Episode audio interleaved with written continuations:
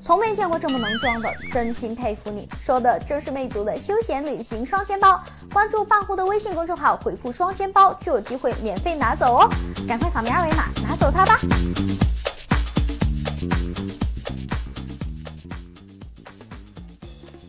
自从黑得彻底的 iPhone 七推出后，相信不少人已经开始吃土为生。不过，就算是吃土，苹果的信仰也必须要充值的。不过，苹果发布会就像官网上的广告语一样，开了又开。这部神奇的土还没吃完，新产品又要来了。有消息称，苹果将在此次大幅度升级 MacBook 产品线。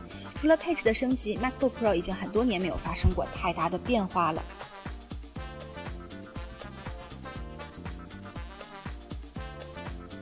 据国外媒体报道，iPhone 七作为更新换代的新品，要比 iPhone 6s 更受欢迎。但是由于 iPhone 七 Plus 的初期库存量太少，以致第三季度的财务数据受到了一定程度的影响。调查显示，消费者对 iPhone 7 Plus 的兴趣要远大于 iPhone 6 Plus 和 iPhone 6s Plus。看来大屏 iPhone 才是真爱。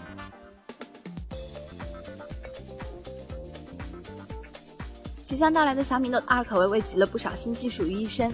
该机除了采用双曲面屏之外，在网络支持方面也将满足用户的需求。小米手机产品市场总监透露，月底发布的小米 Note 2全球版将会支持六模三十七频，也就是说它能够自由在美国使用 4G 网络。目前，一加、ZUK、华为、乐视等品牌在手机美国能够支持 4G LTE，但小米手机五在美国只能使用 3G 网络。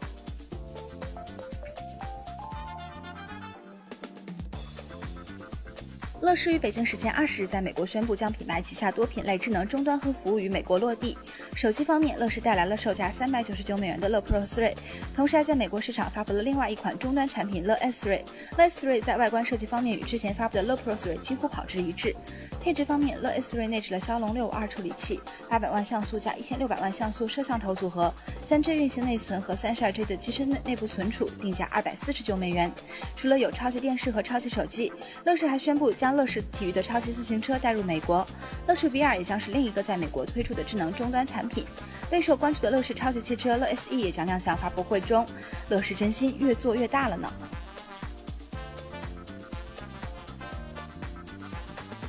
OPPO 正式发布 R9 升级作 R9s，该机带来多项改进，但主但最主要的可以概括为两个方面，一是外观，二是拍照。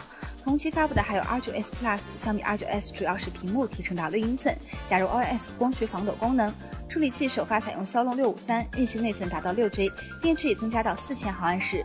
售价方面，OPPO R9s 定价两千七百九十九元，OPPO R9 Plus 定价三千四百九十九元，上市时间在十二月份。大家觉得这款颜值超苹果、拍照胜三星的 R9s 会比 R9 卖得更好吗？